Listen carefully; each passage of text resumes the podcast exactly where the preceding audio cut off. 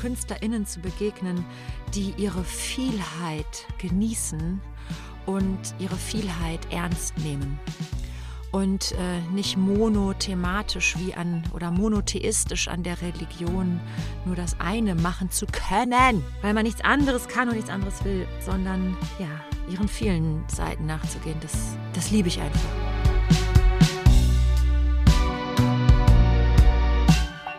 In einer Branche, die einem nie Verlässlichkeit gibt, muss man das Recht zur Täuschung haben, wie im Berliner Wohnungsmarkt.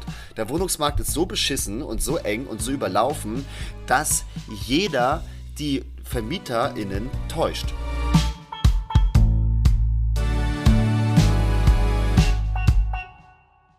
Komm zu den Losern, komm nach Patreon. Du solltest dich sputen, glaub mir, es wird sich lohnen. Exklusiv und dreckig mit Loli und Johanni Maus. Schmutzig und sexy, probier es jetzt gleich aus. Probier es jetzt gleich aus. Komm ins Land der Loser. Komm zu Patreon.